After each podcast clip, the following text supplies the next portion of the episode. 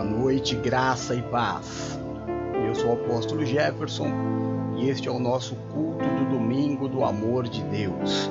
Momento santo, precioso, em que nós celebramos ao Senhor no dia que pertence a Ele. Amém? Jesus ressuscitou no domingo e no domingo nós entregamos toda a nossa devoção, o nosso amor e o nosso culto racional. Sejam todos muito, muito bem-vindos. Hoje, dia 1 de maio de 2022, feriado nacional, dia do trabalho, não é? O feriado caiu no domingo, a gente nem percebe que é o feriado, né? Mas amém. A gente já está vindo aí de dois grandes feriados também. E esses feriados eles causam um transtorno para a economia do país. Para nós é bom, a gente descansa. Nós não, né? Eu trabalho todos os dias de segunda a segunda. Mas aqueles que têm uma rotina de trabalho, eles é bom para descansar, porque o nosso corpo precisa de descanso também. Sejam muito bem-vindos, todos. Nós vamos falar hoje sobre a aliança de sal. Nós muitas vezes não temos conhecimento de alguns é, detalhes importantes da palavra de Deus. Claro que a Igreja de Cristo nós focamos muito no Novo Testamento porque o Antigo Testamento se cumpriu em Cristo e nós vivemos este novo tempo de graça, de amor, de promessas. É, e a gente foca mais na vida dos apóstolos, nos ensinos de Jesus. A gente foca mais nos ensinamentos do nosso Mestre. Mas em nenhum momento a Bíblia diz que o Antigo Testamento foi anulado. Algumas coisas é, a gente pode dizer assim caducou, né? O que, por exemplo, caducou, apóstolo?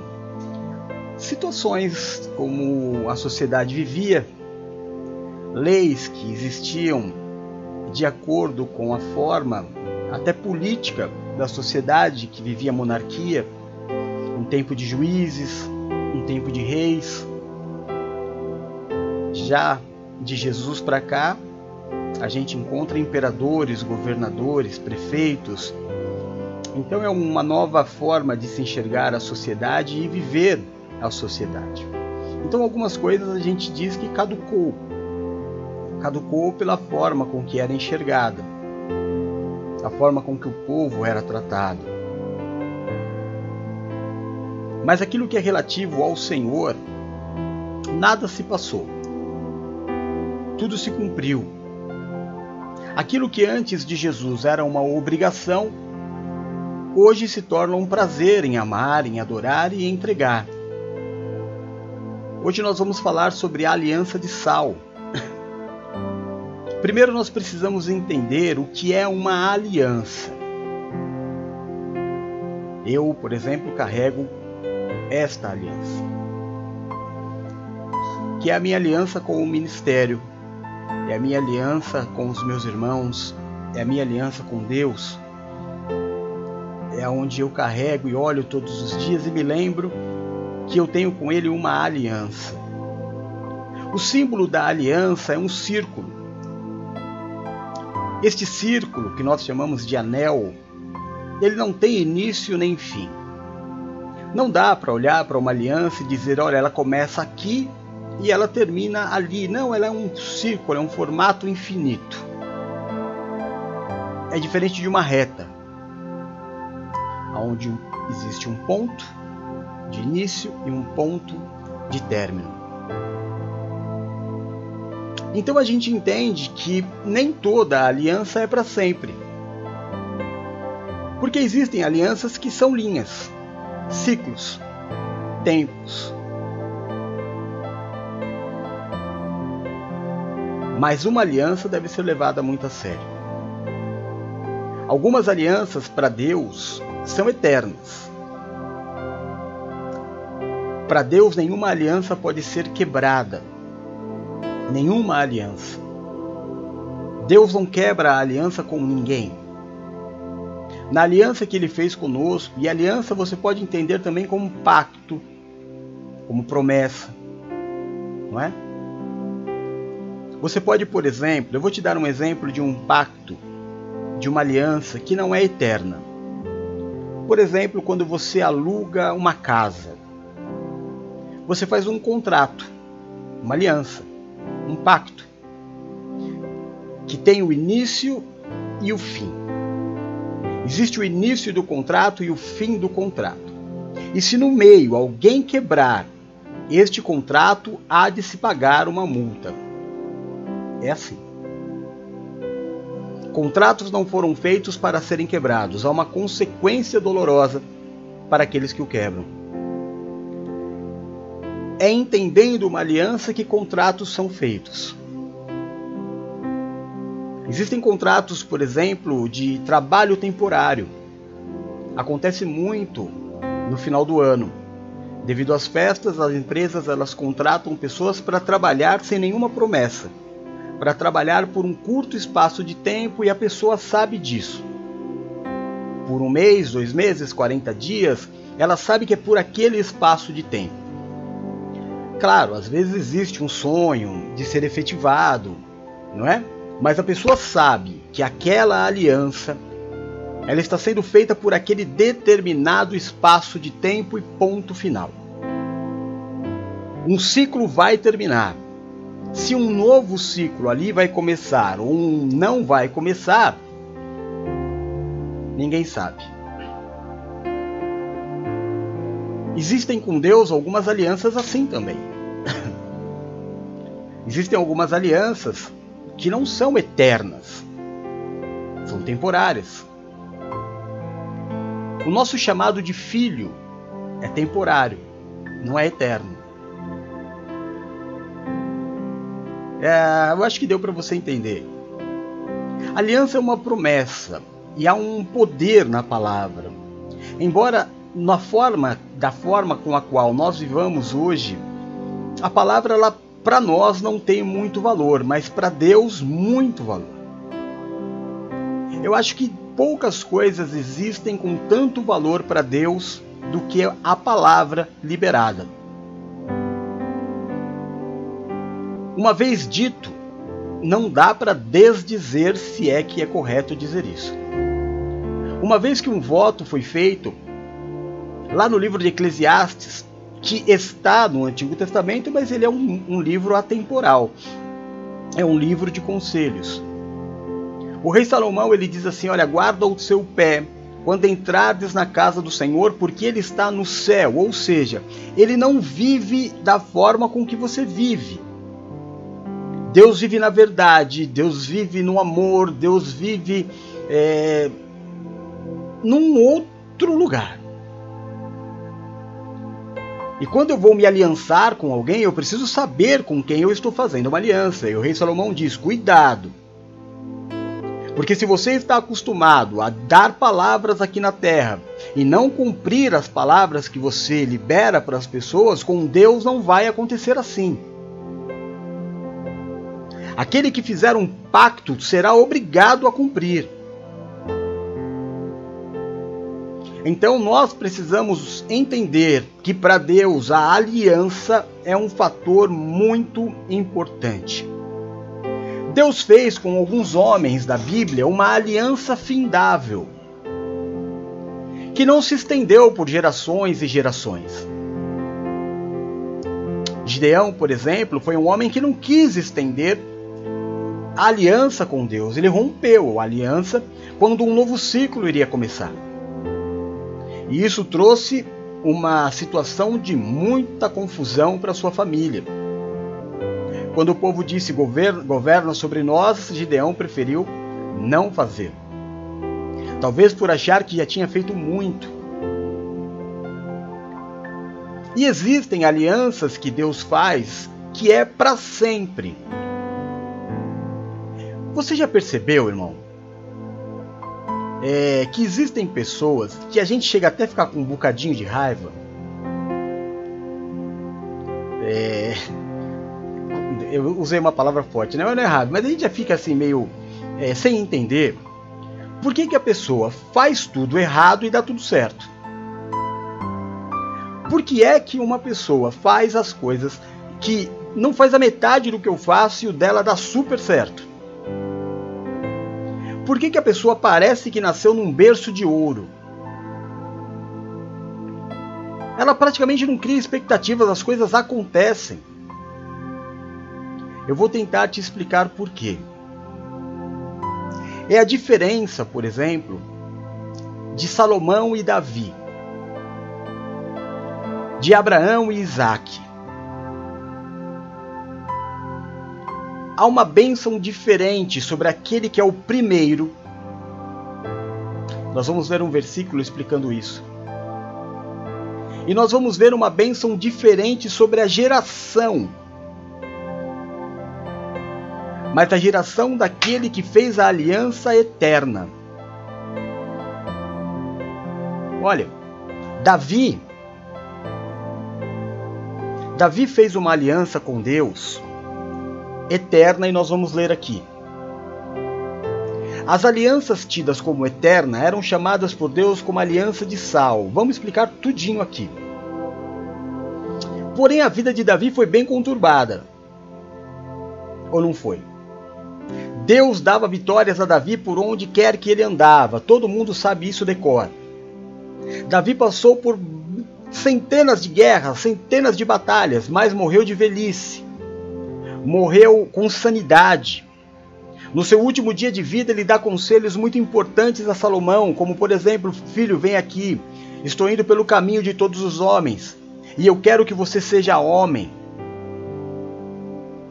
Davi derramou muito sangue a ponto de querer construir um templo pra, para o Senhor e o Senhor não permitir. Por quê? Davi tinha suas mãos sujas de sangue. Por quê? Mas Deus fez com Davi uma aliança eterna e disse: Disse para Davi que o seu nome seria honrado entre nações. Vou fazer outra pergunta para vocês antes de falar de Salomão, eu quero falar um pouco de Davi. Você conhece alguém chamado Davi? Eu não tenho dúvida que sim. Você conhece alguma personalidade brasileira chamada Davi? Você conhece alguma personalidade mundial chamada Davi? Você já ouviu falar de algum, alguma pessoa, celebridade do passado chamada Davi? No presente e no futuro terá. Porque Deus disse que o nome de Davi seria honrado, sinônimo de honra, de vitória, de força. Já, eu não vou dizer que não exista, mas é muito raro você me dizer que você conhece alguém chamado Salomão. Não é? É difícil você me dizer que você conheceu alguém chamado Asa, Zedequias. Existe, claro que existe mas não é na mesma proporção.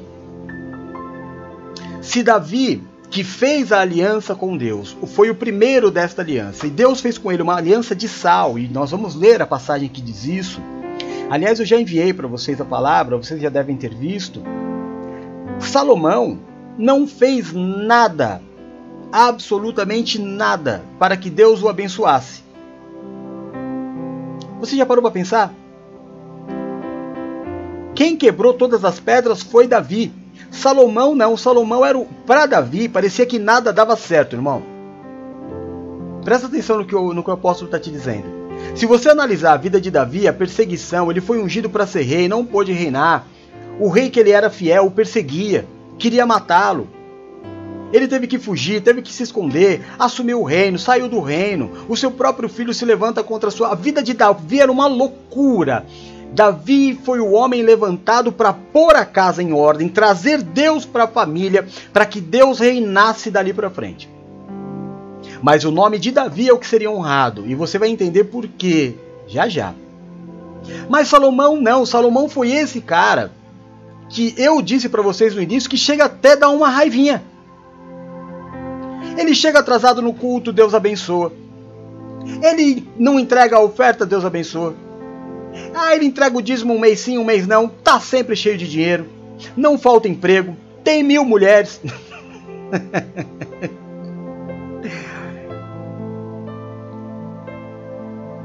Salomão é a promessa de Deus.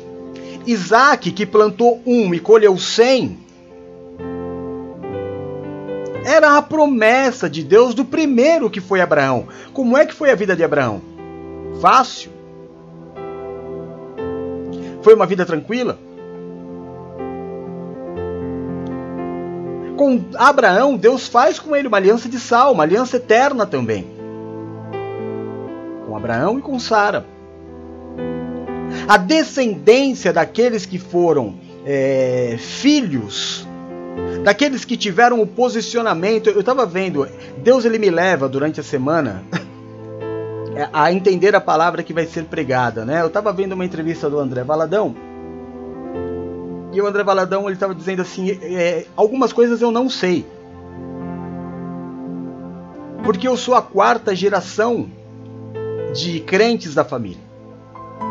Alguma coisa, algumas coisas eu não vivi, eu não vi, eu já cheguei assim, pronto, eu só dirijo o carro e pronto.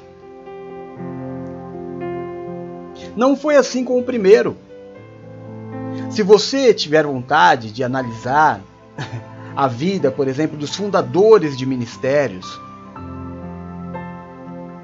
por exemplo, a Assembleia de Deus do Brás, que é com.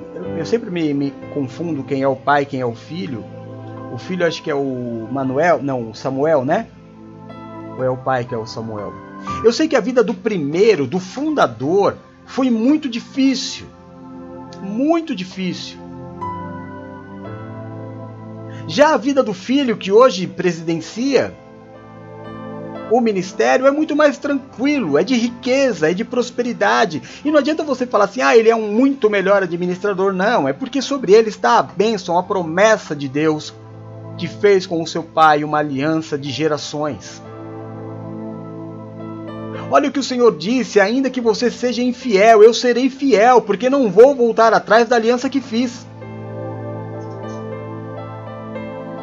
Então, nesta noite, nós vamos aprender sobre a aliança de sal, que vai trazer sobre a nossa vida e sobre os nossos filhos uma condição diferenciada a aliança de sal, se você ler lá depois como lição de casa, o Salmo 89, por favor, leia. Você vai ver as consequências da aliança de sal. A aliança de sal ela traz sobre a vida do homem uma prosperidade, proteção. Prosperidade não é ser rico. Prosperidade é não passar vergonha. Prosperidade é ser feliz. Prosperidade é ter todas as coisas. Você pode não morar na casa mais linda, mas você mora na sua casa. E se você mora de aluguel, você não atrasa, você não atrasa as suas contas, porque Deus te prospera por causa da aliança. Amém? Lá no Antigo Testamento, quando você ouve falar das ofertas, as ofertas elas eram alçadas no altar e lançadas sobre elas sal. O sal simboliza riqueza antigamente. Antigamente, sal era algo muito. só perdia, para você ter uma ideia, irmão. Sal só era menos valioso do que o ouro. Olha, hoje, hoje é claro, né? Com a tecnologia a abundância de sal e a facilidade de se conseguir sal, isso mudou na terra. Mas é aquilo que eu te disse, irmão. Quando nós vamos fazer uma promessa para Deus, a gente tem que entender que Deus está no céu e no céu as coisas não mudam, elas são. Quando o mundo foi fundado, quando Deus fundou o mundo, o céu já era. As coisas já existiam. A terra não foi feita primeiro do que é onde Deus habita. Então aquilo que tem valor para Deus tem valor para Deus e sempre terá. Ou será que você nunca viu ou nunca ouviu falar de religiões que são oculti, que trabalham com ocultismo, com espíritos, essas coisas, o grande uso do sal. O grande poder que essas pessoas veem no sal, no mundo espiritual. Pessoas que trabalham com energia, essas loucuras todas que tem por aí, também trabalham com cristais, com sais e essas coisas todas. A medicina, desde o tempo bíblico até hoje, usa muito o sal. Uma criança, quando nasce, eu não sei se, se foi se pediram para a Adri fazer. A Adri tá aí? Não vi se ela entrou. A Adrizinha tá aqui? Vi. Ah, tá aqui. A Adrizinha tá aqui. É muito comum os médicos pedirem para dar banho nas crianças, banho de salmoura. O que é salmoura? É água com sal. Não é? Existem muitos poderes no sal. Antigamente, quando não existia geladeira, era o sal que era usado para conservar os alimentos para que eles não estragassem. Aliás, sal, sal tem, em uma das suas traduções é geladeira. Sabia? Eu sei que você está esperando eu falar sobre sal e salário, né? Mas como todo mundo já sabe isso, vamos falar de outras coisas. Porque o sal nos alimentos limpavam é, de fungos, de bactérias, não permitiam que a comida estragasse. Fazia o trabalho que a geladeira faz hoje. E em muitos lugares onde não tem, ainda é assim que se faz. Ainda mais hoje, com tanta abundância e sendo sal algo tão barato. Nós estávamos falando de Davi e de Salomão para que você entender a diferença. Nós vamos, óbvio, começar agora as leituras dos textos e você vai entender a diferença daquele que faz a aliança e a consequência sobre a sua casa e a sua família. E nós, no final, com todos aqueles que desejarem, nós vamos fazer uma consagração do sal nas nossas vidas. Amém? Claro, para aqueles que desejarem. Mas, como eu estava dizendo no Salmo 89, ele, ele diz sobre todas as consequências desta aliança de sal: a proteção, a saúde, a prosperidade. Né? É tudo descrito, é um, é um salmo bem cumprido. Né? E você ali passa a ter uma, uma ideia do quão importante é este minério. Na verdade, sal, ele é o como que é o mesmo é cloreto de sódio? É isso, né? Sal é o cloreto de sódio. O sal na Bíblia, ele é usado tanto para identificar a aliança eterna como a maldição eterna. O Novo Testamento nos ensina que a porção certa de sal dá o gosto ideal ou estraga. Sodoma e Gomorra existe a história bíblica da mulher de, de, de Ló que virou uma estátua de sal. E ali onde era Sodoma e Gomorra é hoje o Mar Morto. E porque é morto pelo excesso de sal. Porém, pessoas que entram ali com problemas de pele, alguns, né, claro, dizem ser assim instantaneamente curados. Pessoas que têm cicatrizes abertas que são que vê cicatrizar. E nem é de forma milagrosa, é por causa do efeito deste desse minério. Mas vamos entender biblicamente agora a questão do sal para a Bíblia.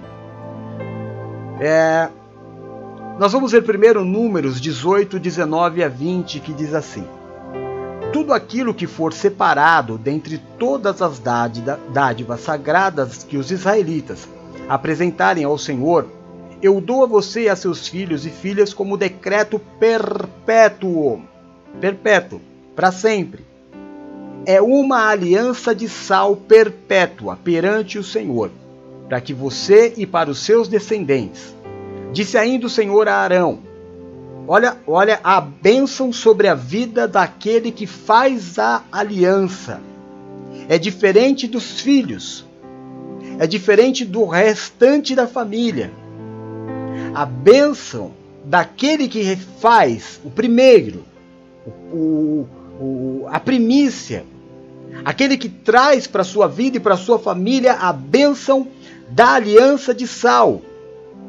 Davi foi um homem riquíssimo, a sua descendência é mais rica do que ele. Davi foi um homem vitorioso. Toda a sua descendência também.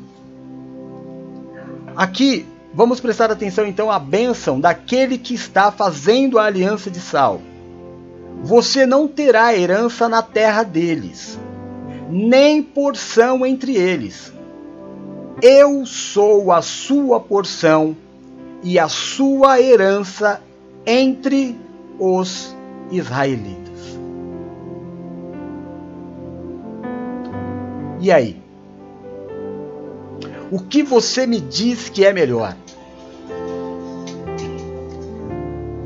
O que você me diz, irmão?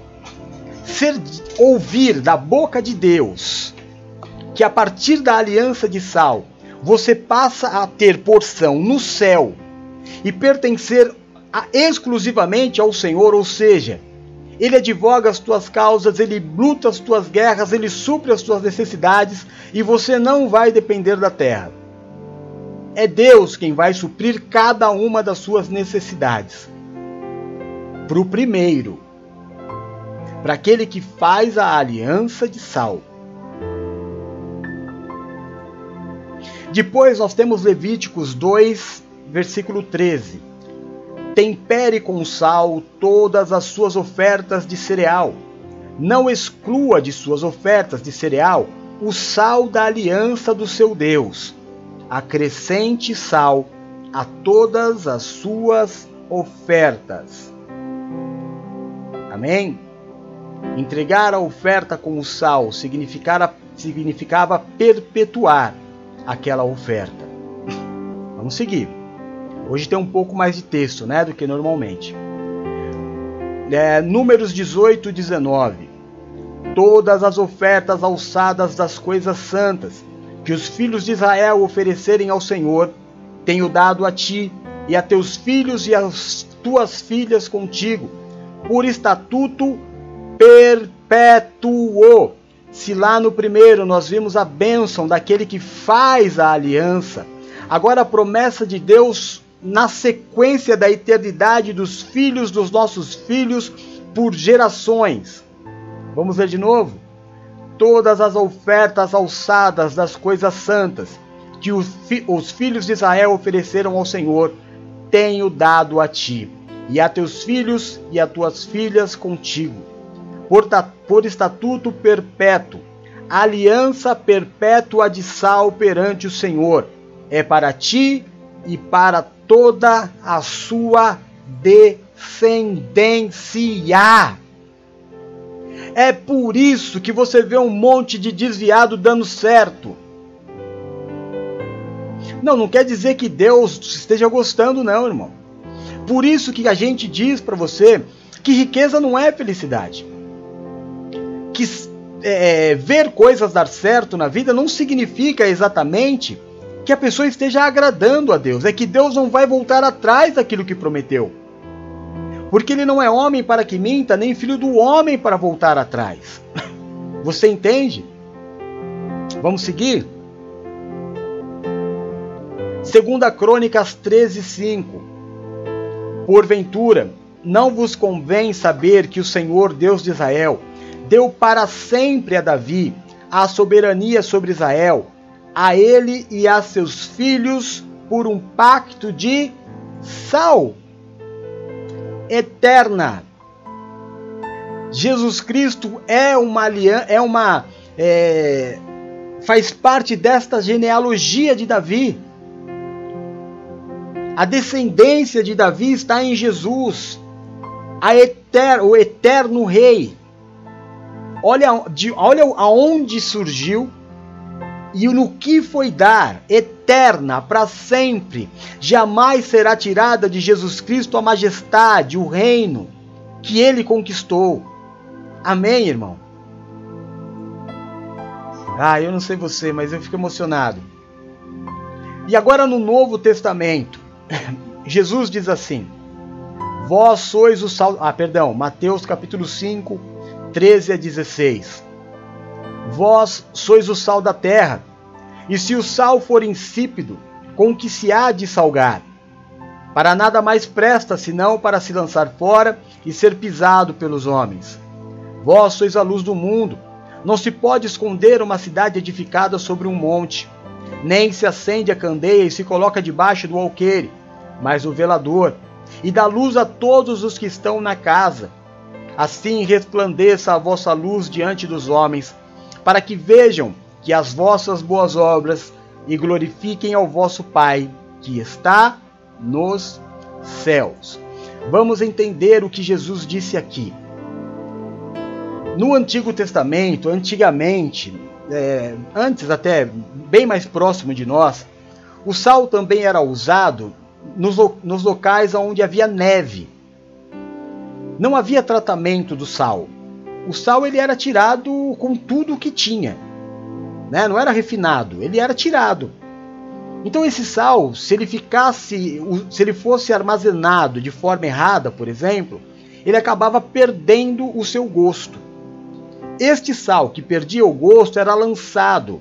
Você sabe que em Israel neva, né? Israel neva. E este sal que perdia o gosto, a única utilidade que existia era jogar sobre a neve para que as pessoas tivessem um pouco mais de porosidade para poder andar. Em lugares onde, é, fora de Israel, existia também essa prática. Templos enormes de mármore que com a neve ou com o frio extremo se tornavam úmidos, também era colocado esse sal sem gosto para que as pessoas pisassem. É isso que o Senhor Jesus está dizendo aqui como um exemplo.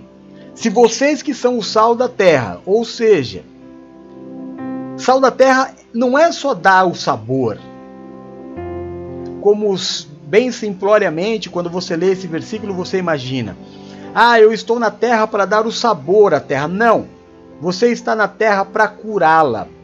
Você está na terra para apontar os erros. Você está na terra para fazer o nome do Senhor ser glorificado. Porque você é o sal. Você é o sal que perpetua as alianças. Você é aquele que vai levar vidas a Jesus, vidas à eternidade. Você é o pregador do Evangelho, seja você um pastor ou não. Todos nós pregamos a palavra do Senhor e com isso nos tornamos sal, aqueles que perpetuam a aliança das pessoas para a eternidade. Amém? Depois o Senhor também diz sobre a luz, mas hoje eu não vou falar sobre a luz. Hoje eu vou falar somente sobre o sal. Mas neste momento nós vamos orar para que Deus nos dê entendimento dessa palavra. Senhor, nosso Deus e nosso Pai. É no nome do teu filho Jesus Cristo que nós nos reunimos neste domingo como igreja. E fazemos isso para declarar o teu nome como nosso Senhor e Salvador. Declarar Yeshua Hamashia. Jesus, ele é o Messias, o filho de Deus. Aquele que era, o que é e aquele que há de vir. O Deus da nossa vida e da nossa salvação. Declaramos também, meu Deus, a abertura deste culto que o teu Espírito Santo habita em nós. Declaramos Ebenezer, porque até aqui nos ajudou o Senhor. Nós te pedimos, meu Deus, perdoa os nossos pecados, as nossas falhas, assim como nós perdoamos a aqueles que pecaram contra nós. Tira, meu Deus, de sobre nós o julgo, a acusação, o peso, a maldição causada pelo pecado, para que nós possamos entender e ouvir esta palavra. Nos dá santidade, nos dá reverência, que cesse agora, meu Deus, toda a movimentação. Que cesse agora, meu Deus, a televisão ligada paralelamente ao culto. Que cesse agora, meu Deus, tudo aquilo que vem a roubar a atenção dos teus filhos. em nome de Jesus. Em nome de Jesus. Aonde houver no nosso meio, Senhor. Aonde chegar o som da minha voz, a imagem deste culto, eu te peço. Toca nos teus filhos que estão com algum mal-estar. Toca nos teus filhos que estão com alguma enfermidade. Toca nos teus filhos, meu Deus, que estão com alguma dor e alivia, Pai. Libera os teus filhos para que possam prestar atenção e serem abençoados nesta palavra. Em nome de Jesus. Abençoa os lares, as famílias. Tira de dentro do lar a confusão, a gritaria, a falta de entendimento. Coloca as peças no devido lugar. Coloca, meu Deus, o marido como cabeça do lar, a esposa como pilar edificador os filhos como a herança bendita. Devolve o coração da esposa ao marido, do marido à esposa. Devolve, meu Deus, a comunicação dos filhos para com os pais. Derrama a tua bênção sobre o lar, porque a graça de se ter uma família é ter o Senhor governando sobre ela. E neste momento em que nós vamos pregar a tua palavra, meu Deus, que não saia da minha boca palavras humanas ou aquilo que eu queira dizer, mas que em todo momento teu Espírito ministre a minha vida e a vida dos meus irmãos que aqui estão. Deus de amor, como o Senhor fez com Lídia, dando entendimento a ela tudo aquilo que Paulo falava, para que houvesse nela conversão, que este Espírito esteja sobre a vida de cada pessoa que me ouve agora. Que o teu Espírito dê a cada um amplo entendimento desta palavra. E que não saia da minha boca palavras humanas ou aquilo que eu queira dizer, mas que em todo momento o teu Espírito ministre a minha vida e a vida daqueles que aqui estão. Repreende, Senhor, todo valente que se levantar contra esta palavra lança ao abismo, e desde já seja dada a ti a honra, a glória o louvor, o domínio e toda a majestade. Nós oramos no nome santo e poderoso de Jesus Cristo. Amém e amém. Graças a Deus. Amém? Então, tendo esse entendimento do que o sal representa no mundo espiritual, do que o sal representa para o Senhor, o valor que ele tem para as coisas sagradas. A gente tem aqui no, no Brasil muitas igrejas que fazem uso do sal. Sem que haja nisso, irmão, porque você tem que ter um entendimento também da idolatria. Mas a idolatria é em relação a tudo. Não é só em relação ao sal. Existe a idolatria em relação ao óleo da unção, por exemplo. Aonde a pessoa não consegue orar se ela não tiver o óleo da unção. Porque ela crê mais no óleo do que na oração. Ela crê mais no óleo do que ela crê no Espírito Santo de Deus. Não é?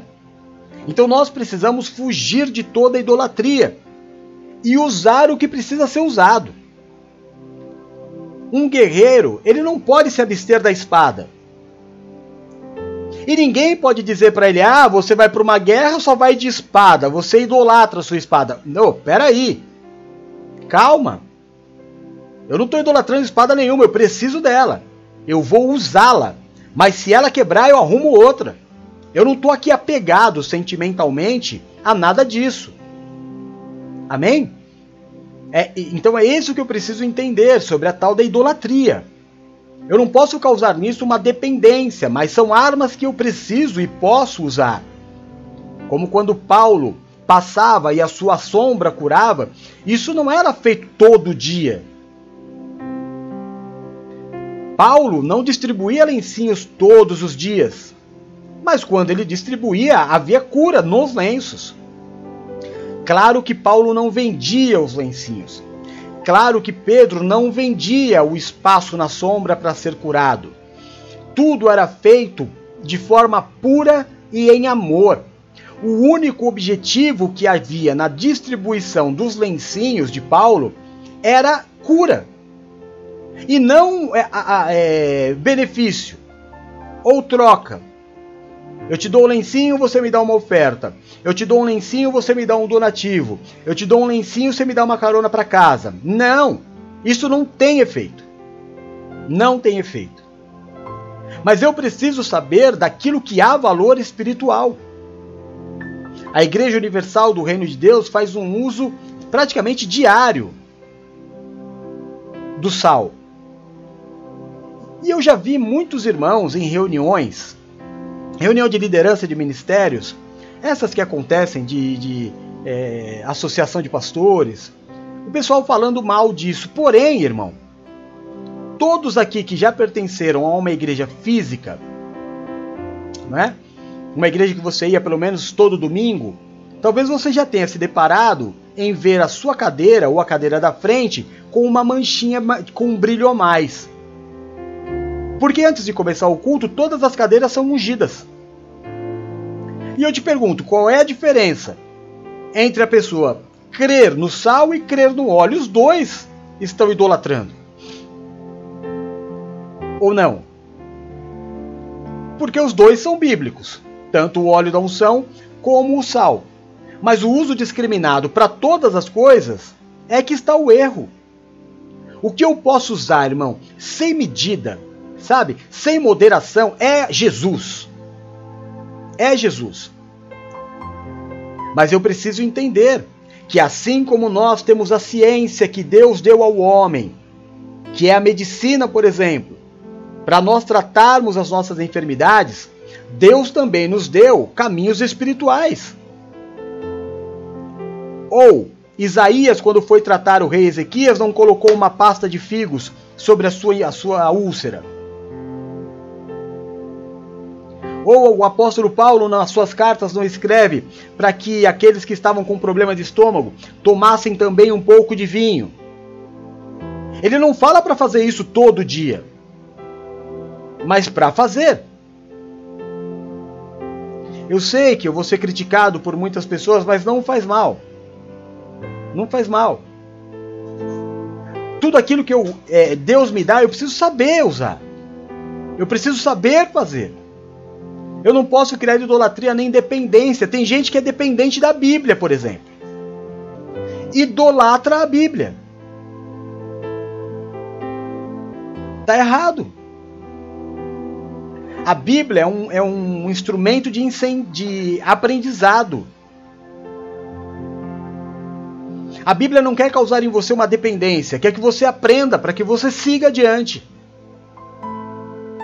E a Bíblia também é uma ferramenta nos dada. Só que nós temos essa tendência, por exemplo, os ortodoxos e os católicos usam a vela. Né? No Antigo Testamento no tempo de Jesus não existia vela de cera, mas existia o, o azeite que era queimado nos candelabros, por exemplo, que tinha a mesma função praticamente das velas que são usadas que nós não temos o costume.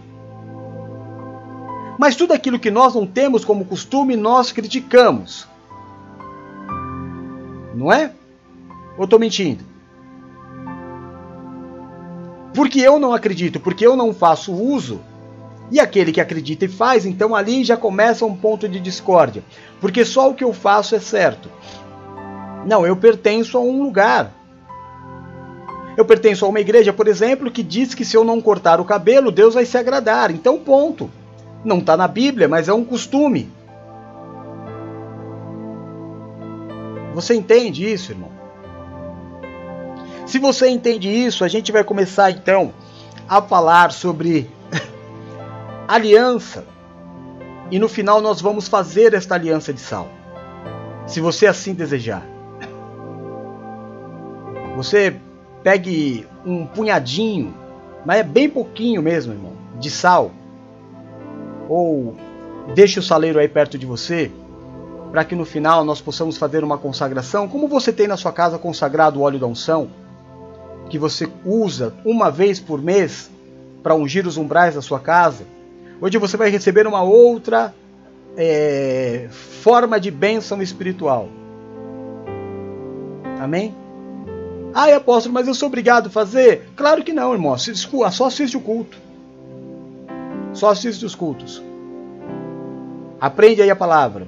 Mas no final, se você quiser fazer esta aliança perpétua com Deus, você vai fazer junto comigo. Apóstolo, o senhor já fez? Claro que sim, né, meu irmão? Você acha que eu ia pregar algo que eu não fiz? então vamos lá? Vamos começar a pregar? Em primeiro lugar, eu tenho que ter uma aliança com Deus. Se eu quero fazer uma aliança de sal, não é qualquer pessoa que pode fazer. Eu sei que eu, devia ter falado disso antes, mas eu preciso falar agora. Apóstolo, qualquer pessoa pode fazer? Não. Precisa ser alguém que já casou com Cristo, que tem certeza que não vai desfazer essa aliança, porque não vai ser desfeita. Porque a aliança de sal, ela é perpétua. Para você e para a tua descendência. Você e a sua descendência serão cuidados por Deus, você, teus filhos, o filho dos teus filhos, os filhos dos filhos dos teus filhos. Passarão a pertencer exclusivamente a Deus. E fazer parte desse grupo de pessoas que dão certo e que você fala assim: ah, que injustiça. Eu estudo, estudo, estudo, tiro oito. O camarada passou o fim de semana ali e aí tirou 10.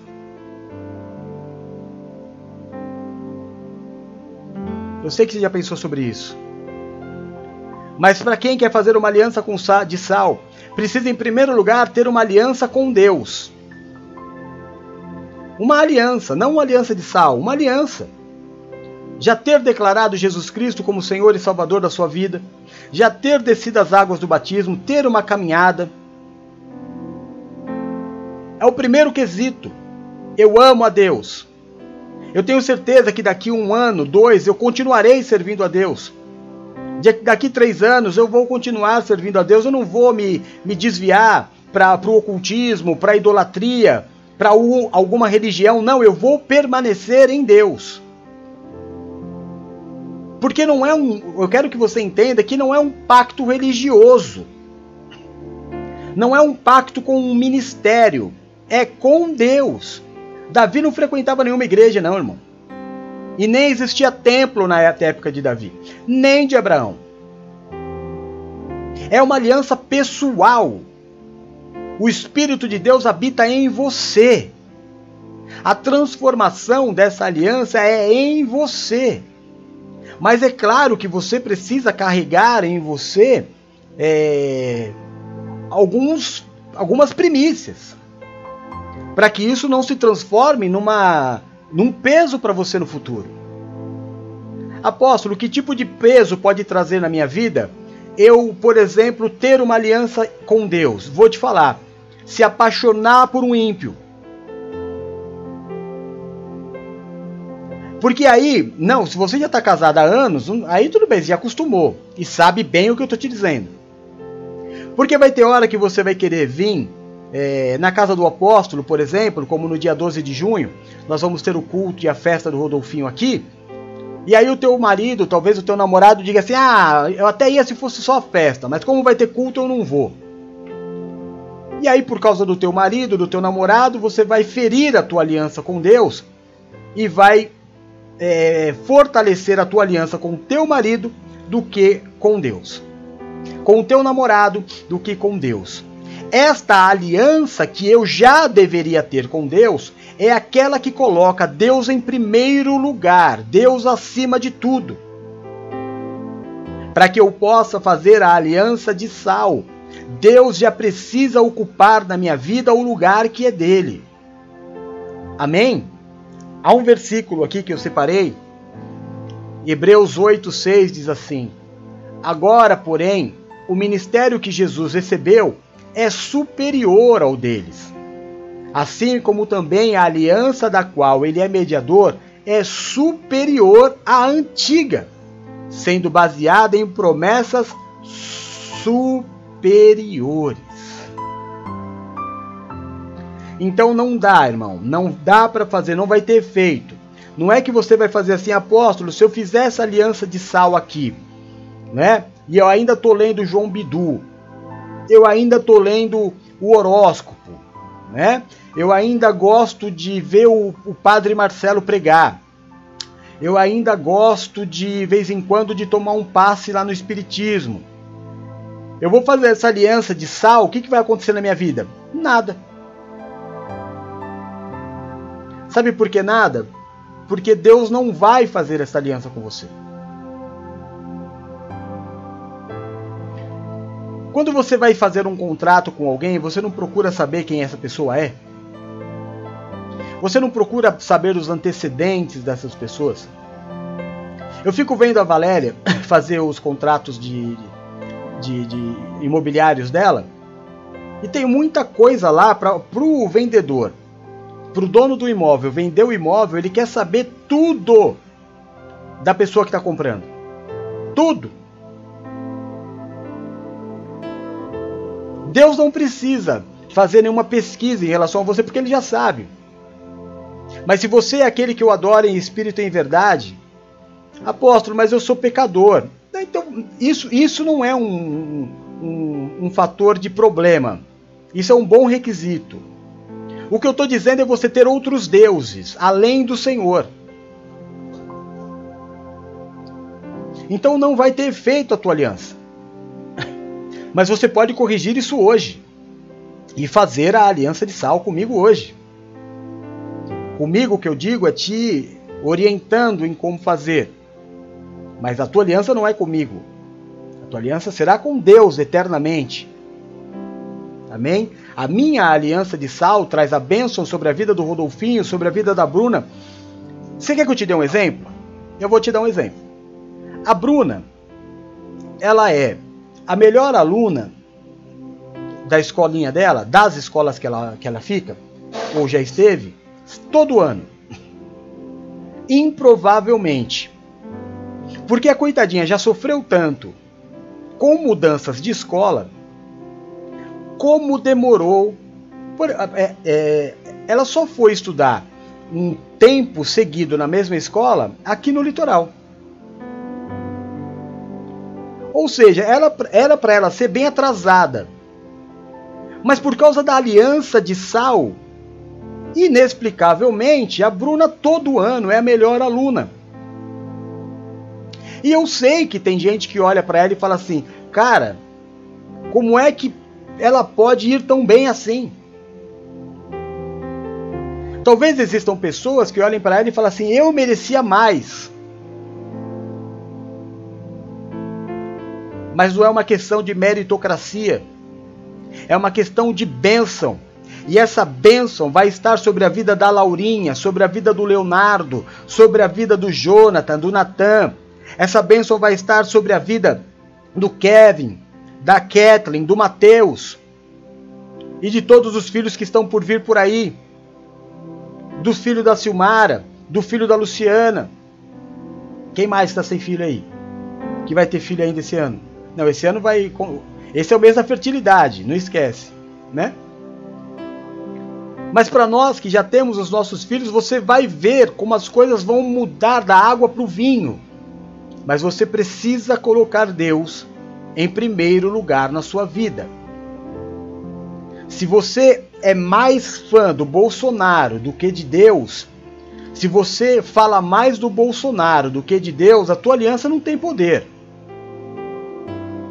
Se você luta mais pelas causas dos é, asiáticos no Brasil, por exemplo, da perseguição contra os asiáticos no Brasil, ou pelas causas dos animais no Brasil, a violência contra os animais no Brasil, se você trabalha mais isso do que a divulgação da palavra de Deus, você não está apto à aliança de sal. Porque Deus não está em primeiro lugar na sua vida. Porque quando você serve a Deus, automaticamente você defende a, a, a, que o cara que faz violência contra a mulher vai preso, você defende os animais, mas você faz tudo isso no nome do Senhor. Você não faz isso em nome de ONG, você não faz isso em nome de associação, você faz tudo isso em nome do Senhor. Amém? Porque tudo isso é função de servo de Deus. Mas quando eu pego uma ONG para dar a ela glória de algo que eu estou defendendo, eu estou colocando isso à frente do meu Deus. Porque esta causa não é da ONG, esta causa é de Deus. Se você não entender, depois você me procura, para que eu te explique melhor, para a gente não passar muito, muito tempo no culto. Eu tenho tentado fazer culto mais, cultos mais curtos, né? Em segundo lugar, para fazer esta aliança de sal, você precisa ter uma aliança com a sua família. Para você que é filho, você precisa ter uma aliança com o teu pai, com a tua mãe, com os teus irmãos. Para você que casou, você precisa ter uma aliança com a tua mulher e com os teus filhos, com o teu marido e com os teus filhos. Se você não consegue ter esta aliança, se você não consegue viver em família, se você não consegue fazer do teu lar um teu lar um lar cristão, então ainda não é hora. Coloca a sua casa em ordem. Foi o que Deus disse ao rei Ezequias. Coloca a sua casa em ordem porque você está vindo para a eternidade. Então você precisa, em nome de Jesus. Olha, Gênesis 37, 26 a 27 diz assim: Então Judá disse aos seus irmãos: Que proveito haverá que matemos o nosso irmão e escondamos o seu sangue? Vinde e vendamo-lo a estes ismaelitas, e não seja nossa mão sobre ele, porque ele é nosso irmão nossa carne.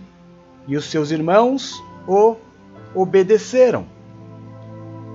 Você não pode ser canal de, de, de ferimento na tua família. Você, marido, não pode ser canal de tristeza na tua esposa.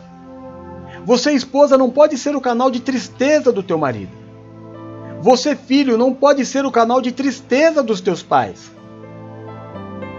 A casa precisa estar em ordem, segundo um lar cristão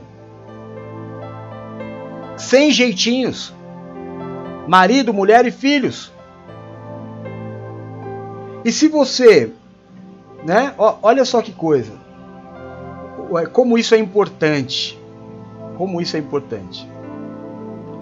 A, a, a mãe da Silmara tá na casa dela. E qual é o, to, o foco total da Silmara esses dias? A mãe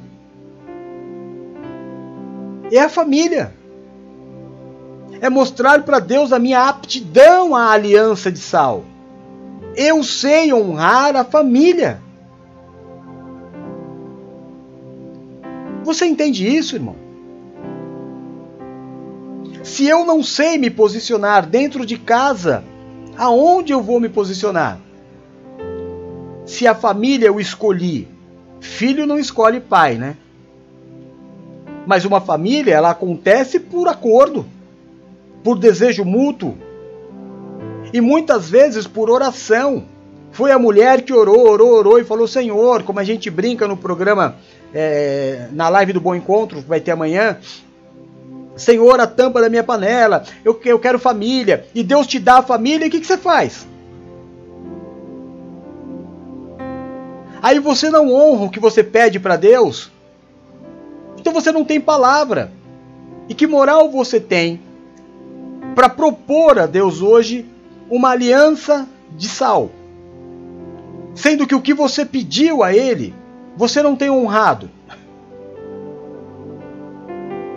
É o marido que bate na esposa.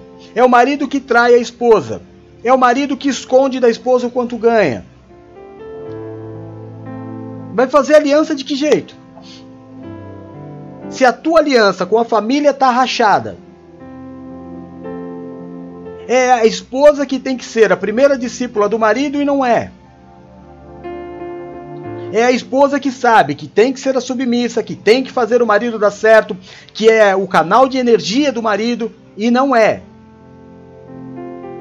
É a família que vive em competitividade. Só que a igreja é uma continuidade da família. Se eu não consigo colocar a minha casa em ordem, como é que eu vou cuidar da igreja? Então, o segundo requisito é que você tenha uma aliança bonita com a tua família. Que você não faça da tua família um lugar para ser feliz, e sim para promover felicidade. que os sorrisos que aconteçam na sua casa sejam oriundos das tuas atitudes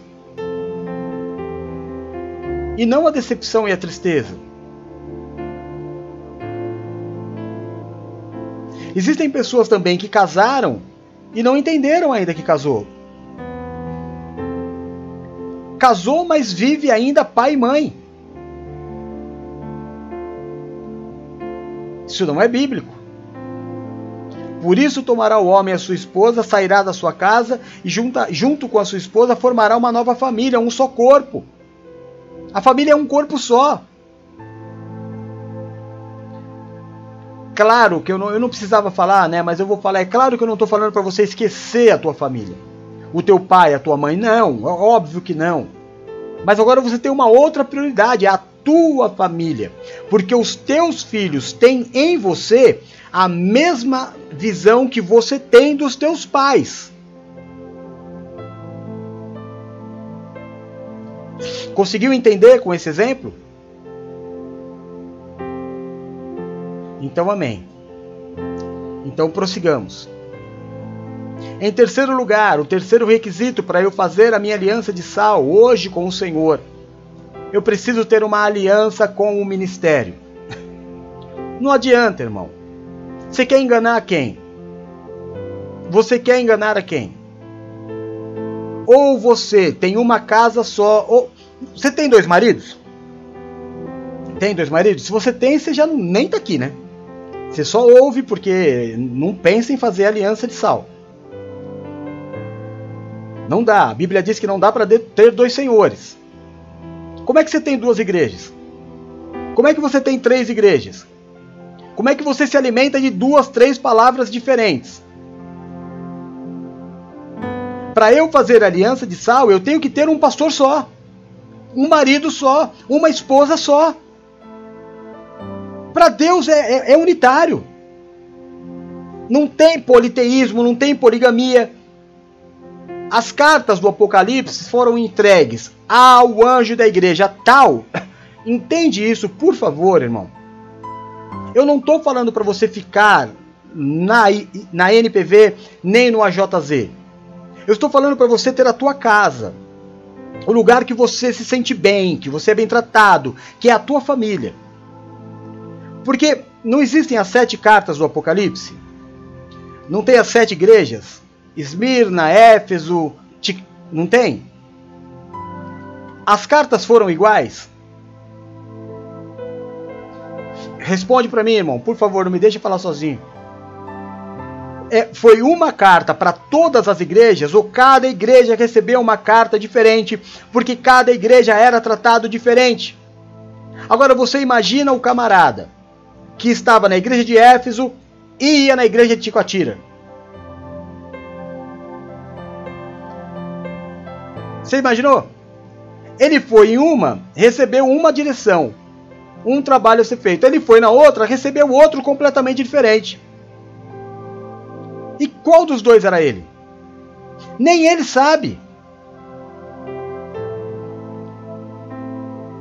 Atira para todo lado, achando que a bênção está na quantidade, a bênção está na continuidade.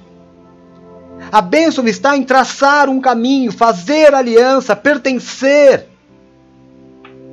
ter alguém para te dar bronca, para te corrigir, alguém que tem intimidade o suficiente para isso. Isso é ter igreja, isso é ter ministério. E não ligar o computador e falar assim: ah, hoje eu vou assistir um culto. Aí você vai lá e pega o pastor mais famoso, hoje um, amanhã o outro. Você não é crente. Como diz o André Valadão, você não é crente, não, irmão. Você não é cristão, não.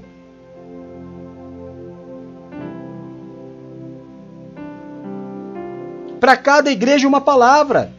E a igreja somos nós, não era para o templo, não era para o templo. Olha, para este prédio esta palavra. Não, para as pessoas que estão ali é esta a direção. Para estas que estão na outra é esta direção. E você que pula em todas elas vai fazer o quê? Todo mundo vai subir e você vai ficar.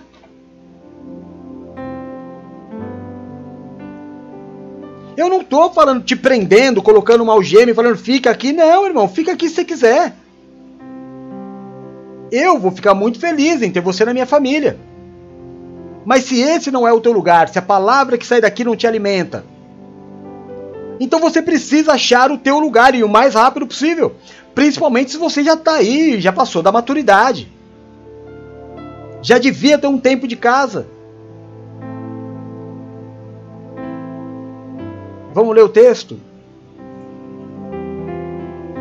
O terceiro é a aliança com o ministério. 1 Pedro 3,8 diz assim: E finalmente, sede todos de um mesmo sentimento, compassivos, amando os irmãos, entranhavelmente, misericordiosos e afáveis. Você sabe que é entranhavelmente, irmão? É de intimidade, é de abrir a vida, é de saber a vida do irmão. É do irmão saber a sua vida, de fazer parte, é ser de entranhas. É como outro dia eu falei da Silmara, da Paula e acho que do, do Edu. Filhos de entranhas, gerados de dentro de mim. Que sabem a minha vida como um livro aberto. Aliás, qualquer pessoa pode saber a minha vida de livro aberto. Minha casa está aberta para quando vocês quiserem vir. Vocês sabem disso. Isso é ser é, aliança de entranhas de intimidade, de saber o íntimo. E não de ser passageiro. Oi, tô passando por aqui.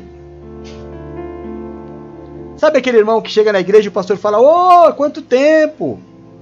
Veio visitar, irmão. Não vai haver bênção, aliás, nem uma aliança de sal, nem aliança nenhuma, porque você está perdido na vida.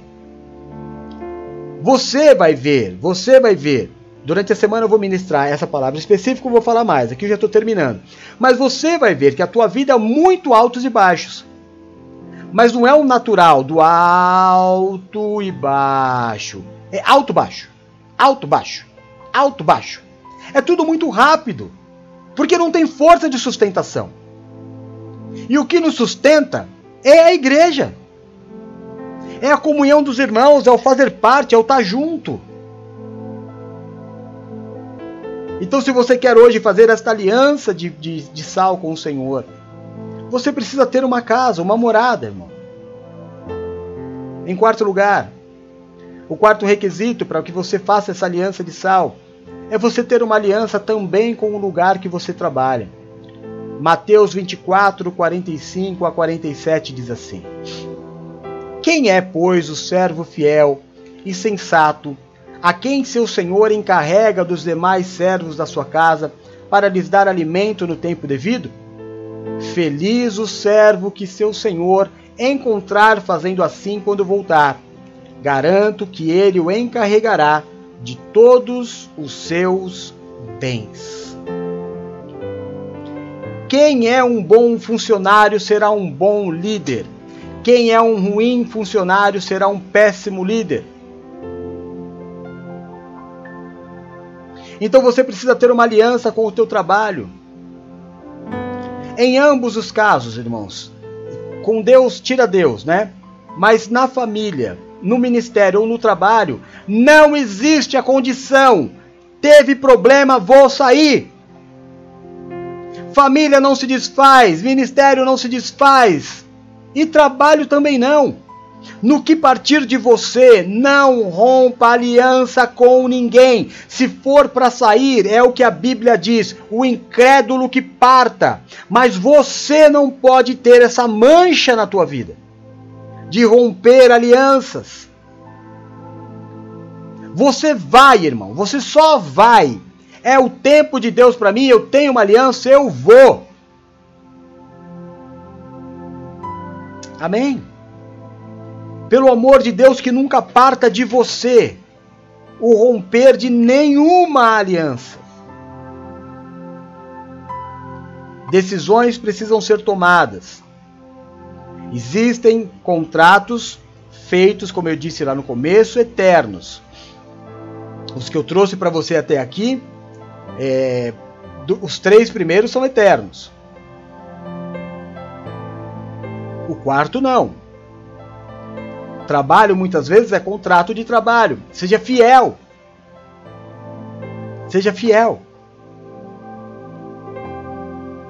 Não é na primeira crise que você pode ir embora, nem na segunda, nem na terceira, nem na quarta. 70 vezes 7. 70 vezes 7. A aliança, irmão, ela se fortalece no 70 vezes 7. É perdoando.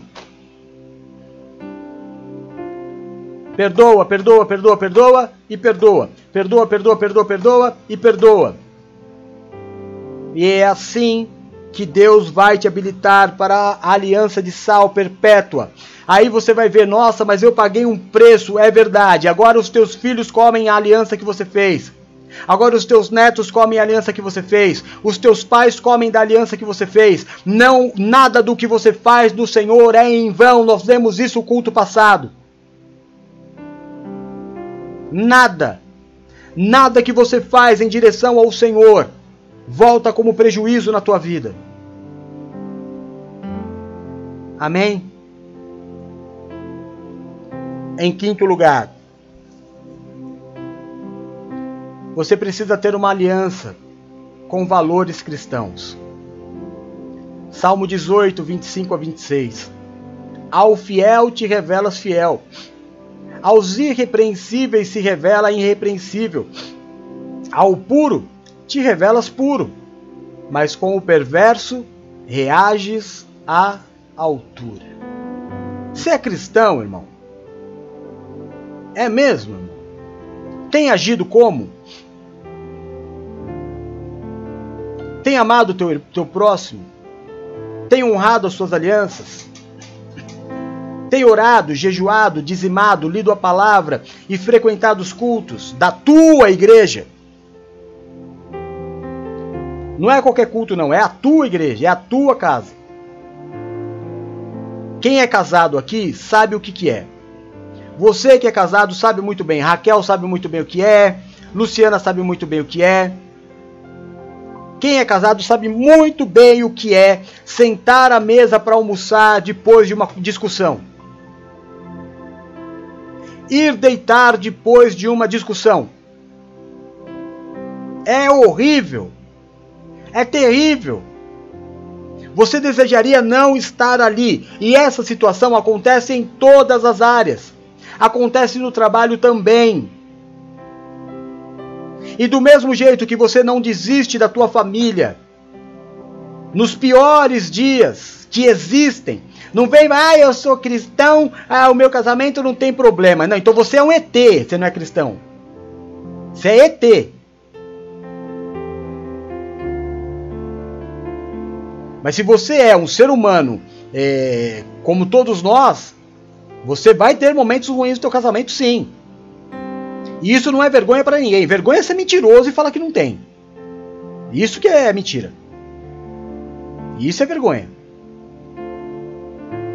Mas eu preciso carregar em mim valores cristãos.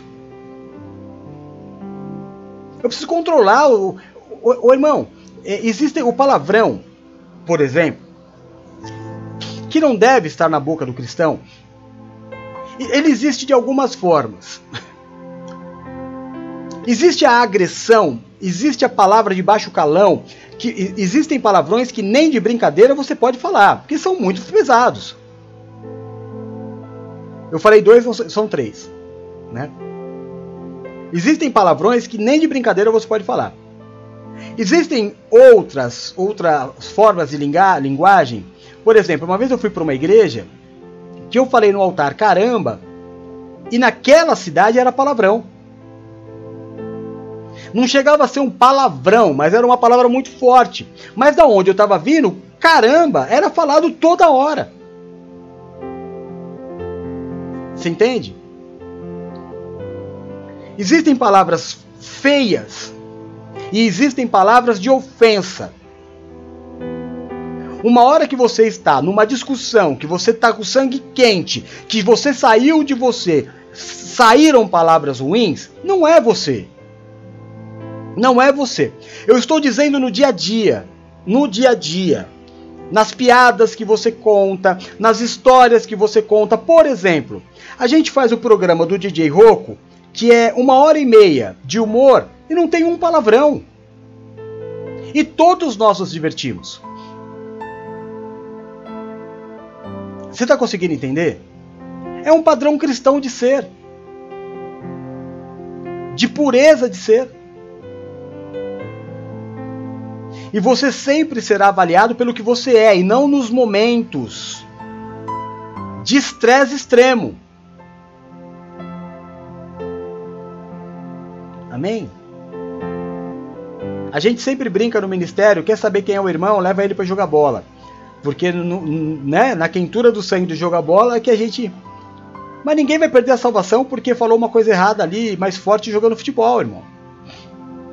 Ali o sangue todo tá quente. O Senhor sabe quem você é.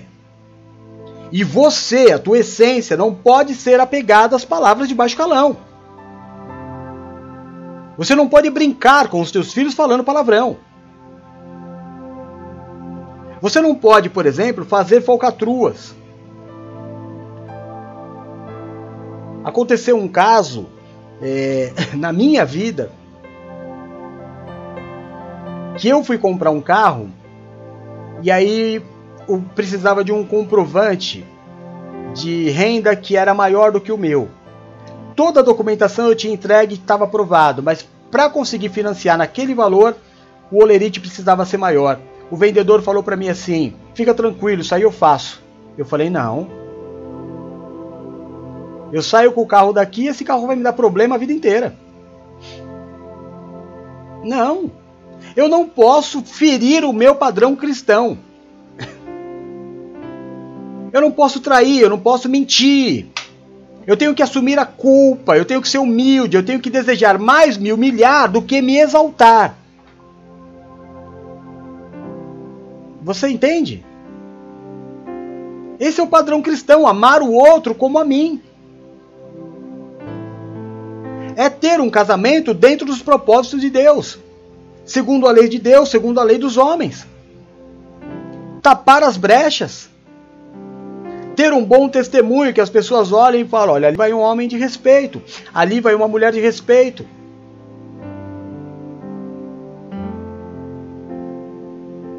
Este é outro requisito para que eu faça hoje esta aliança de sal.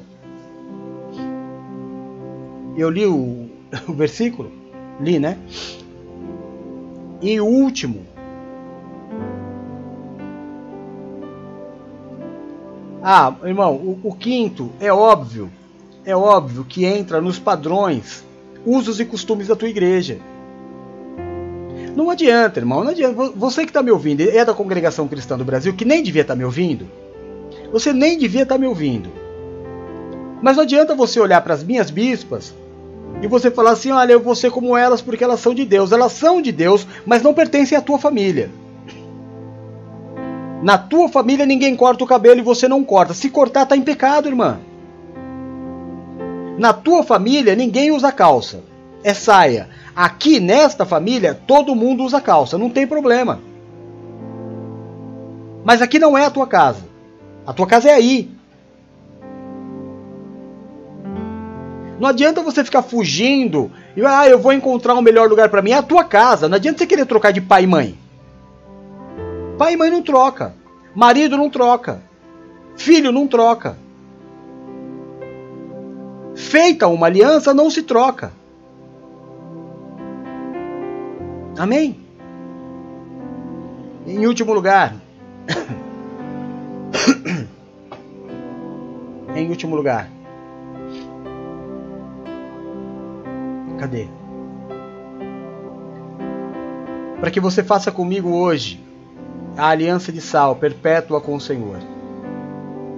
Você precisa ter uma aliança com a verdade. Lucas 16, 10 a 12. Quem é fiel no pouco também é fiel no muito. E quem é desonesto no pouco também é desonesto no muito. Assim, se vocês não forem dignos de confiança em lidar com as riquezas deste mundo ímpio, quem confiará as riquezas a vocês? E se vocês não forem dignos de confiança em relação ao que é dos outros, quem lhe dará o que é de vocês? Tenha uma aliança com a verdade. Pague o preço da verdade. Fui eu. Fui eu. Perdão, vou melhorar. Fazer o quê? Errei. O problema, irmão, é quando como é que você quer fazer uma aliança com Deus se você não luta por Jesus, que é a verdade. Você luta pela razão, que nem sempre é a verdade.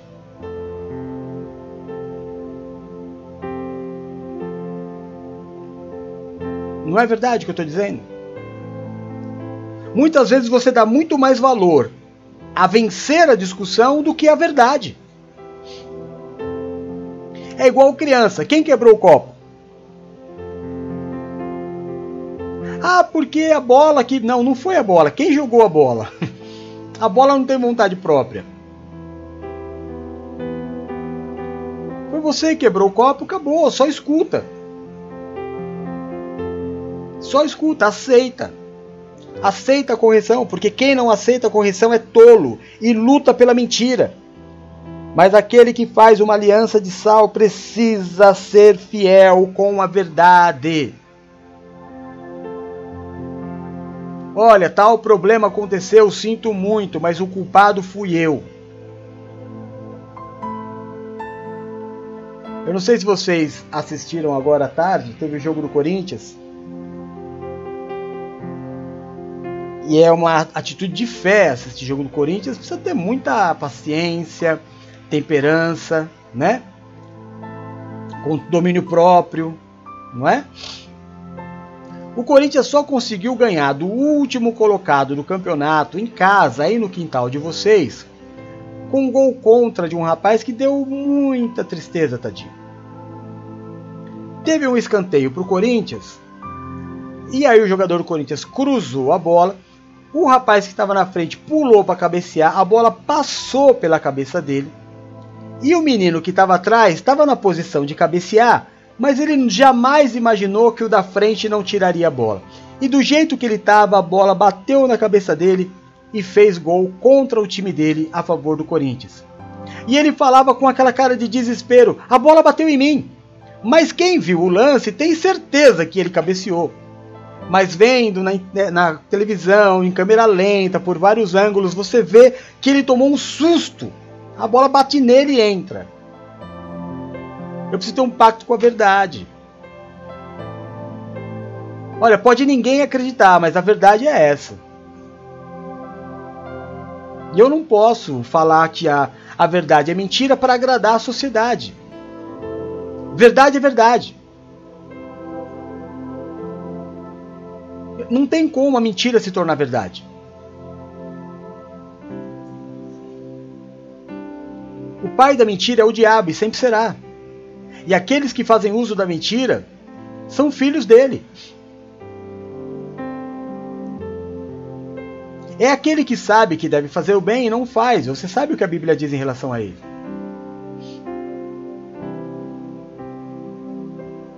Eu tinha um pastor amigo meu, vocês conheceram, a maioria que a maioria conheceu, era do outro ministério que a gente que nós estávamos. e que ele tinha um problema.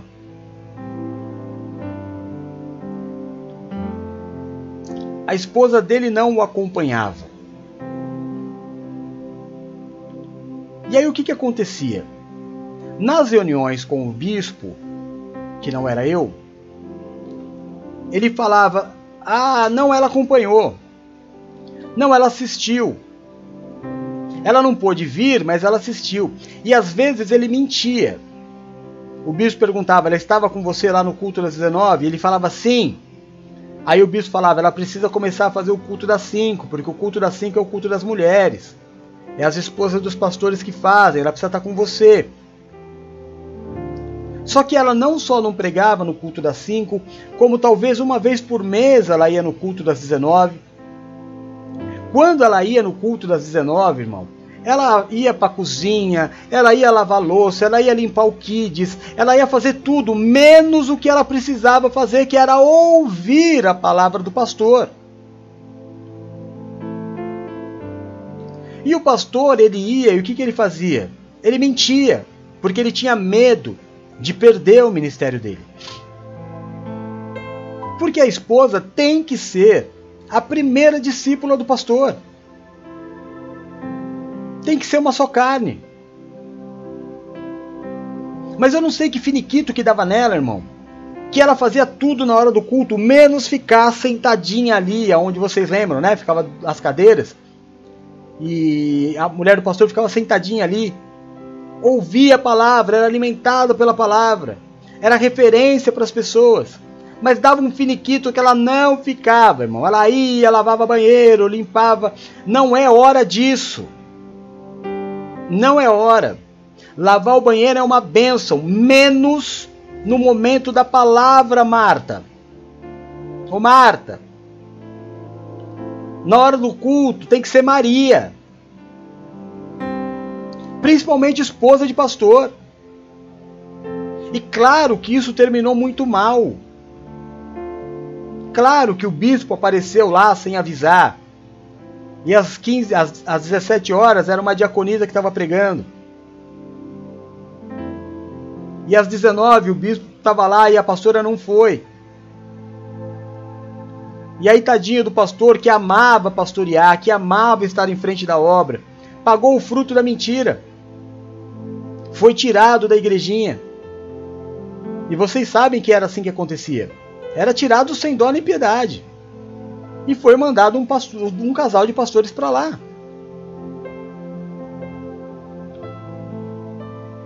A hora de pregar a palavra, irmão. A hora de pregar a palavra é hora de ser Maria. Não dá para enganar a Deus. Eu tenho que ter um pacto com a verdade, eu engano todo mundo. Hoje, qualquer um de vocês pode me enganar. Colocar um amém aqui e jogar videogame. Colocar um amém aqui e tá assistindo o Rodrigo Faro. Colocar um amém de vez em quando e tá no YouTube, no Facebook, sei lá. Eu nunca vou saber. Mas há um que tudo sabe, tudo vê. E o culto não é para mim, o culto é para ele. E qual é a oferta? Qual é o culto que você está entregando para ele hoje? E se você não gosta de cultuar ao Senhor, por que fazer uma aliança de sal? Só pensando que você vai ser próspero? É só pensando no benefício? Você não consegue entender que uma aliança tem duas partes? Que toda aliança tem deveres e benefícios. Deus te promete na aliança de sal tudo que está no Salmo 89: prosperidade, o, o, a, o teu trabalho vai dar certo, você vai ser diferenciado, não vai te faltar nada. Não te promete riqueza, mas te promete prosperidade.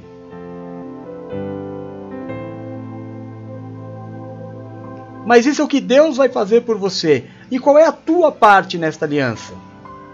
O que, que nós lemos lá em cima? Tudo o que eu fizer será feito para a honra e glória dele. Tudo o que eu fizer é para ele. Se um dia eu tiver que entrar numa causa é, do mês, mês de mês de maio é o, é o que? Combate o que? Outubro é das mulheres, é o rosa, né? Se eu tiver que advogar uma causa como por exemplo Outubro Rosa, não vai ser por causa do governo, nem de nenhuma ONG, vai ser no nome do Senhor. Eu vou fazer um voto com Deus, eu vou falar, Senhor, esse mês aqui eu vou pregar a tua palavra, buscando a bênção sobre a proteção da mulher. E a honra e a glória vai ser tua, porque eu sirvo ao Senhor. Eu não sirvo a ONG, eu não sirvo a partido político. Se Deus te visitar, irmão, se Jesus Cristo te visitar em sonho, no altar, não é? Se visitar em sonho, visitar em altar, te der uma visão e falar: olha, é, nessas eleições para presidente, eu quero que você vote no Lula. Vote, irmão. Vote. Se Deus te visitar em sonho e falar: ah, vote no Bolsonaro, vote, irmão para a honra e glória do Senhor e diga: Estou votando neles, porque Deus mandou. Que a glória seja de Deus. Mas não levanta a bandeira, não coloca a camiseta. Se você não tem colocado camiseta da tua igreja, do teu ministério, e nem de Cristo e nem de evangelismo. Porque lá no primeiro, eu tenho que colocar Deus em primeiro lugar.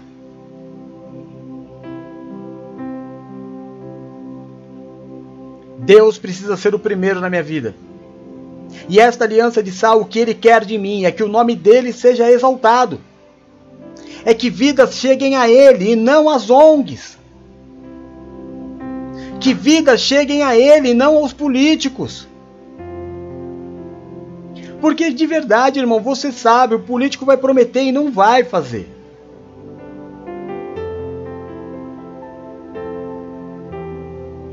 Quanto ele, Aquele que prometeu é fiel e justo para completar cada uma das suas promessas em Cristo Jesus. Amém? Então, nesse momento, eu quero convidar você a fazer comigo esta aliança de sal.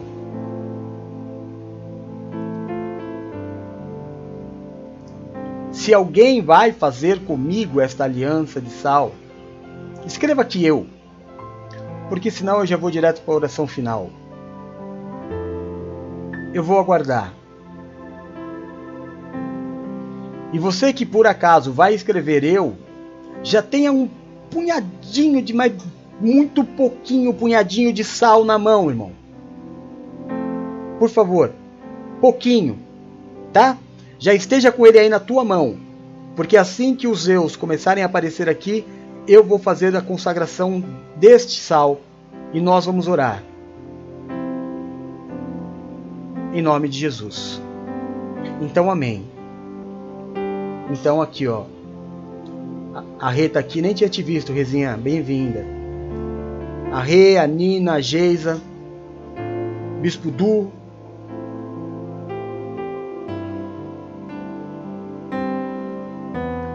Se vocês já estiverem com o sal na mão,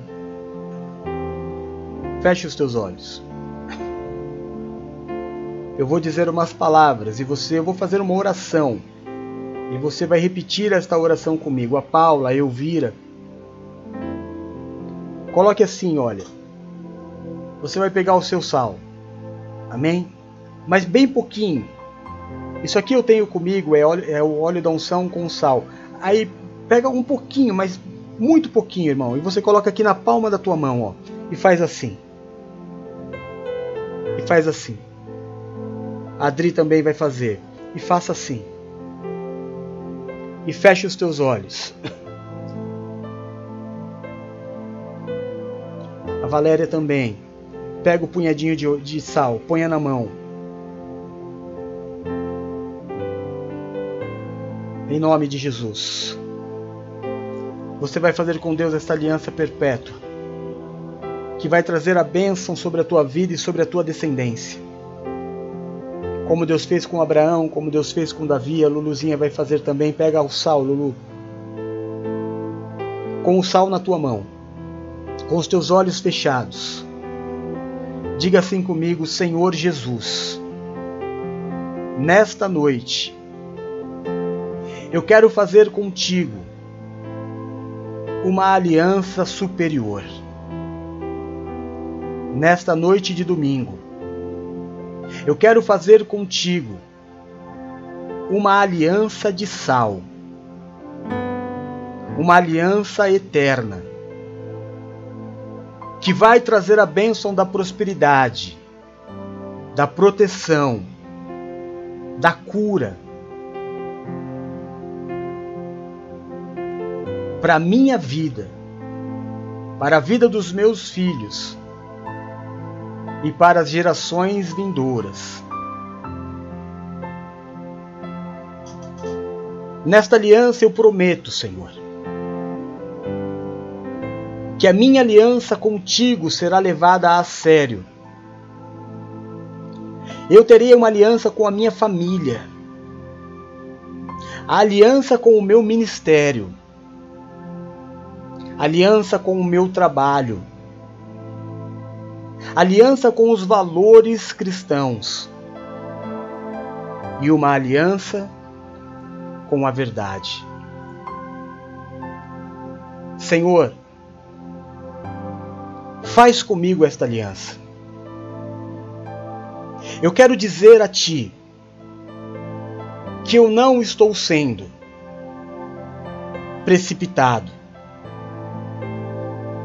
que eu sei muito bem o que eu estou fazendo.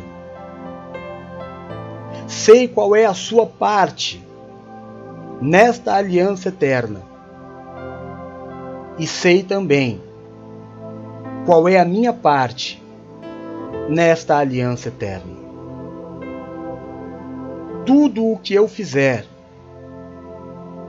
como o Senhor disse a Arão, será para que o teu nome seja glorificado.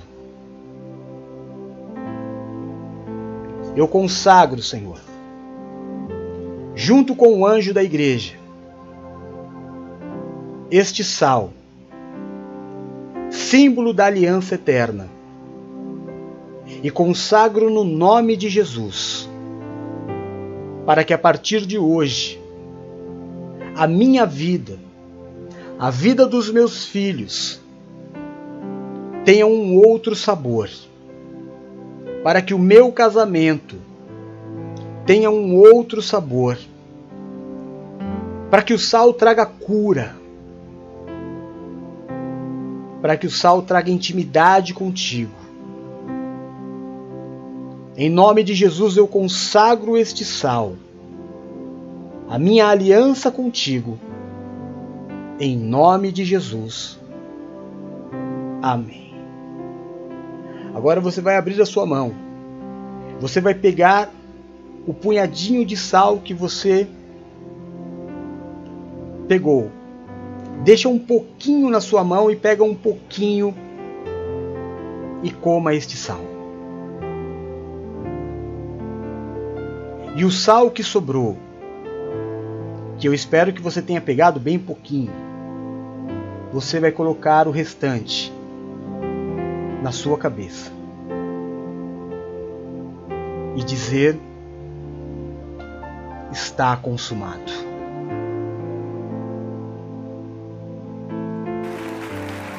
Oh, aleluia. Tu és o Deus que jamais falhou. Tu és o Deus que não pode mentir. Tu cumpriste as tuas promessas na vida de Abraão, de Isaac, de Jacó. E eu sei que o Senhor cumprirá também as tuas promessas na minha vida. Eu sei que os teus olhos estão em mim, Senhor. Oh, aleluia. Sei que os teus olhos, sempre atentos, permanecem em mim.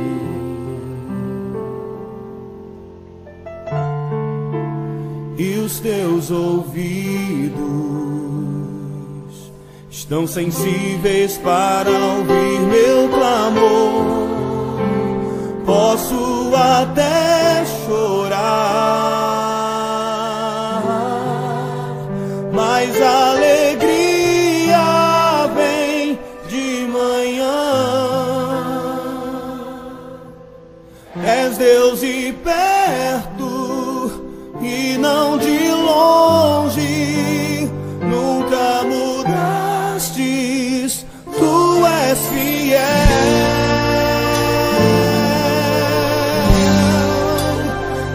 de aliança, Deus de promessas, Deus que não é homem pra mentir,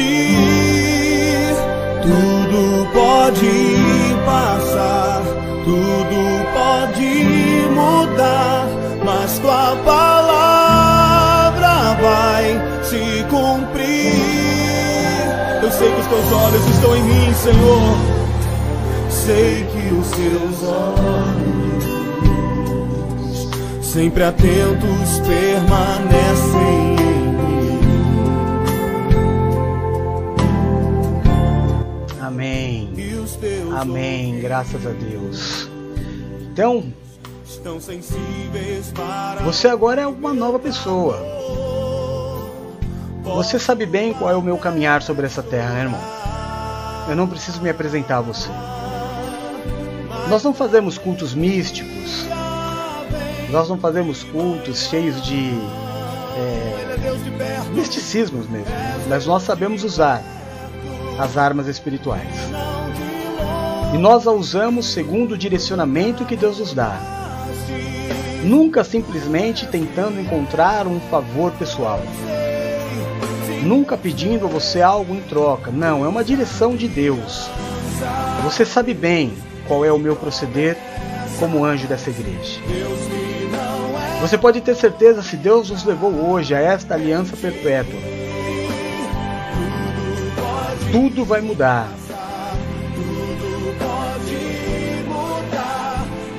Se a gente tivesse planejado fazer no primeiro dia do mês, talvez não teria dado tão certo. Mas recebe. Recebe na tua vida agora um novo tempo, como o Senhor foi com Davi. Como o Senhor foi e será com os teus filhos como Salomão. Tudo vai dar certo. Sem explicação, as coisas vão dar certo, vão se encaixar. Você vai me contar. Você vai falar, apóstolo, depois daquela aliança. As coisas na minha vida começaram a voar. Vai voar. Quem te ver não vai acreditar. Vão dizer é você mesmo.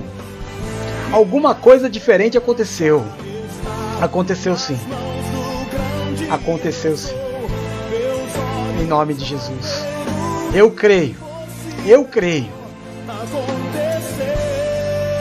Entenda bem esse culto. Cumpre a tua parte, meu irmão. Não brinque, pelo amor de Deus, com as coisas de Deus.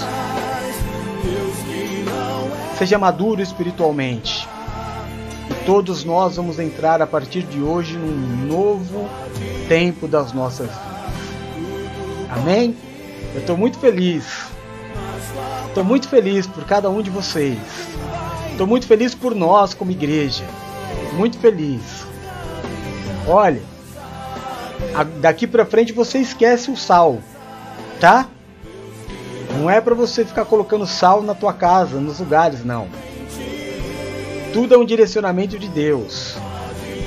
Assim como o óleo da unção, a gente usa só uma vez por mês, ou em casos específicos. Se Deus nos der uma direção do sal, a gente usa. Mas não vai jogar sal na tua casa, pelo amor de Deus. O sal agora foi para dentro do teu corpo. O sal agora simbolicamente foi colocado na tua cabeça. E só. Agora é só esperar. Agora é só esperar. As coisas vão se encaixar. Amém? Lembra que na vida de Davi deu uma bagunçada, né? Mas se cumpriu. Vai se cumprir na tua vida também. Eu creio. Eu vira meu amor, não tinha te visto. A tua atitude de hoje vai refletir nos teus filhos no Heitor. E os teus olhos verão. E a gente vai comemorar muito. Raquel vai ver na vida da Geisa. E assim será na tua vida, meu querido. A Geisa vai ver na vida da Laura. Na verdade, você não precisa ver. Eu vou ver na vida da Bruna, a Valéria vai ver na vida do Rodolfo. A Paula vai ver na vida do do, do Léo. E aí vai. E por aí vai. Vai ser lindo. Oh, que a graça, a paz e o amor de Deus esteja sobre a tua vida, a tua casa e a tua família. Que o Senhor do trono ao qual está sentado se curve e te marque nessa promessa. Eu te abençoe e te envio para viver este novo tempo de aliança de sal. Em nome do Pai, do Filho e do Santo Espírito de Deus. Amém e amém. Te ame, Jesus. Amém? Glória a Deus. Amanhã, aliás, hoje, a Bispa Silmara vai fazer daqui a pouco a oração da virada. Ontem foi a Drizinha. Lembre-se que nossas páginas todas foram roubadas, nós estamos uma página nova, hein? Você que ainda não curtiu, curta lá em nome de Jesus. Amanhã às 9 horas, a pastora Valéria na live do Bom Encontro. Às 11 horas eu no culto do Novo Dia. Vamos falar de aliança com Deus, né? O primeiro tópico. E amanhã, bem provavelmente, a gente volte com o programa da madrugada. Amanhã também é o meio-dia, porque o Drico pediu. Vamos fazer o culto do meio-dia. Tá bom? Então é isso. Amo vocês em Jesus, fiquem todos com Deus. Orem por mim, porque eu estou incessantemente orando por cada um de vocês. Beijo. Fui. Tchau. Ah, 12 de junho, todo mundo aqui em casa, hein? 12 de junho, festa de aniversário do Rodolfinho e culto. Vai ser uma benção. Vem. Tchau.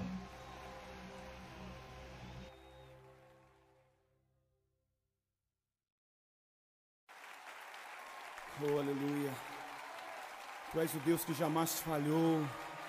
Tu és o Deus que não pode mentir. Tu cumpriste as tuas promessas na vida de Abraão, de Isaac, de Jacó. E eu sei que o Senhor cumprirá também as tuas promessas na minha vida. Eu sei que os teus olhos estão em mim, Senhor. Oh, aleluia. Sei que os teus olhos, sempre atentos, permanecem em mim.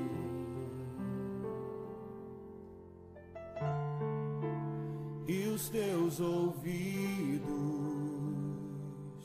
estão sensíveis para ouvir meu clamor. Posso até chorar, mas a alegria vem de manhã. És Deus e